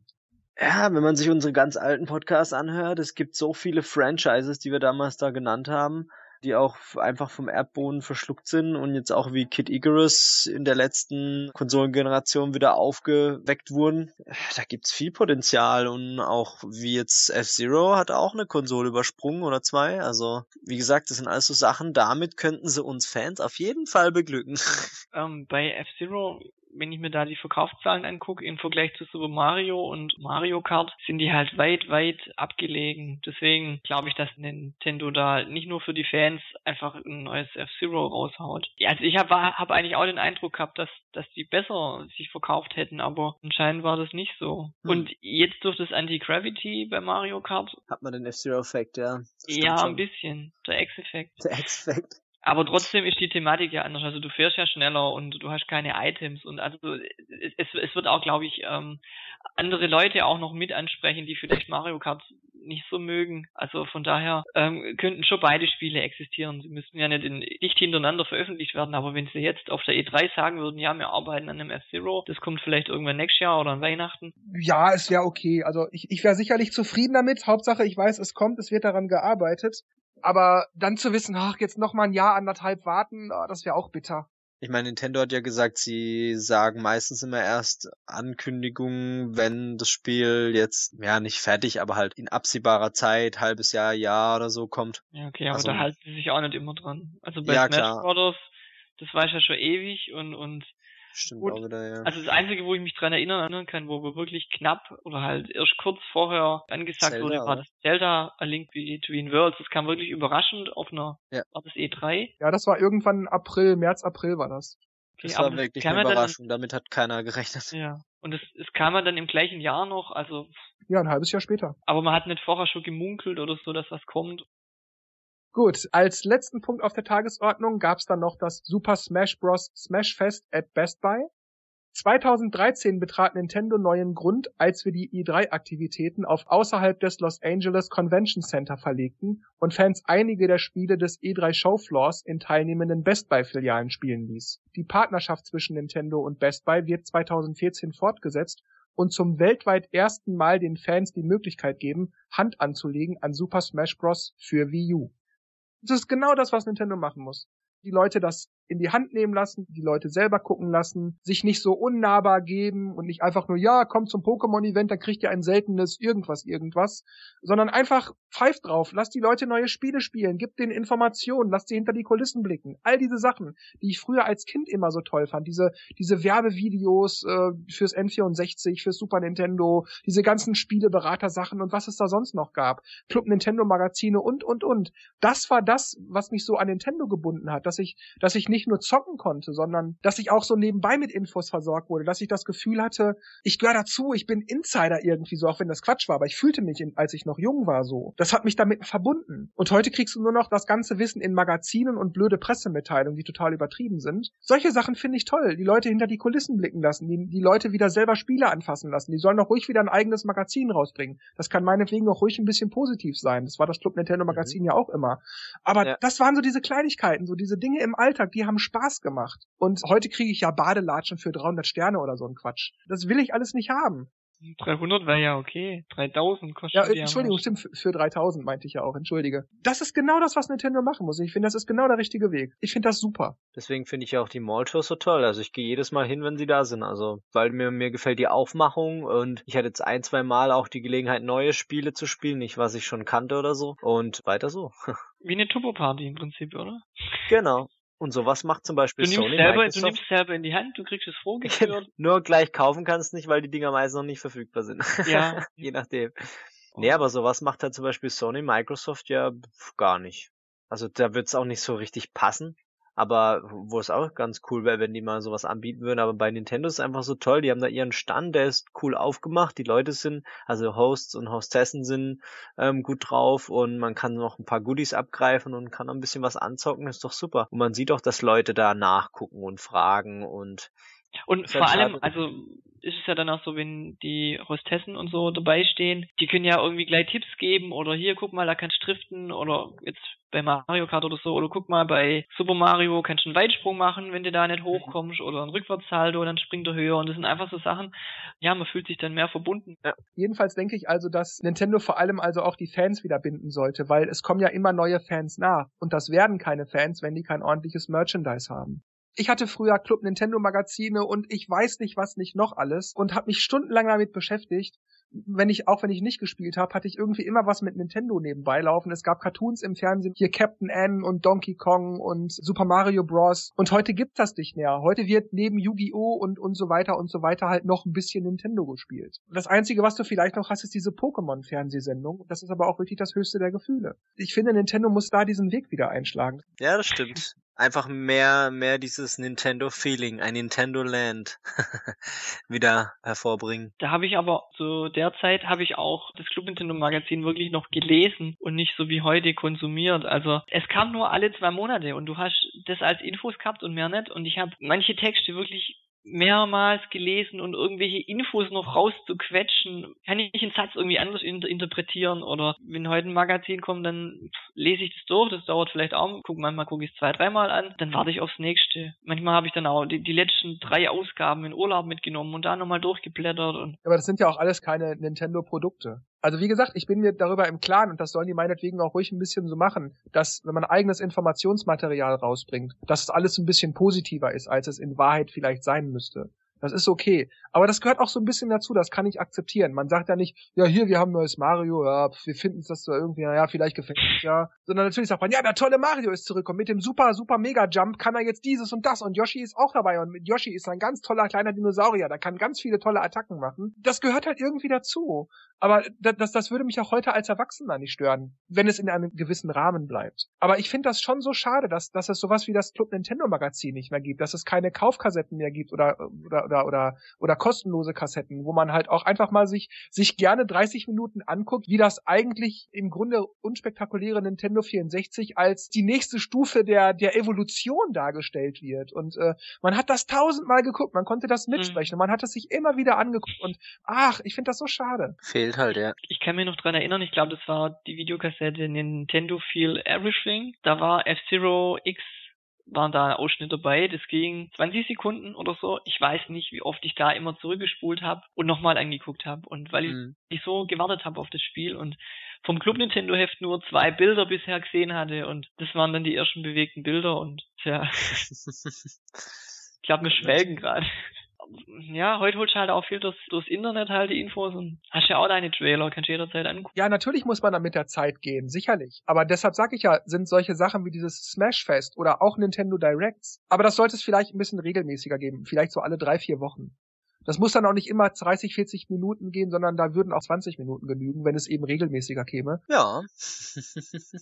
Das war's dann also mit dem Nintendo Teaser. Wie gesagt, angucken ist wirklich witzig gemacht. Und ich sag nur noch Tschüss, macht's gut, bis zum nächsten Mal. Und Dennis und Markus machen das Licht aus. Ah, es sind noch äh, 30.04. bis zum 30.05. müssen wir noch warten. Das ist eine ganz schöne. Ah, verdammte Kacke. Gut, dann wird halt jetzt noch eine Weile Mario Kart 7 gespielt und ich sag auch mal ciao, ciao. Ja, dem schließe ich mich an. Mario Kart 7 muss gerade herhalten, die Zeit noch zu überbrücken. Mal gucken, ob ich heute gut schlafen kann. Nochmal alle Trailer angucken. nee, ich glaube, im Kopf, im Kopf spult sich alles nochmal ab wahrscheinlich. Ja. Aber ich sag dann auch, ciao, ciao.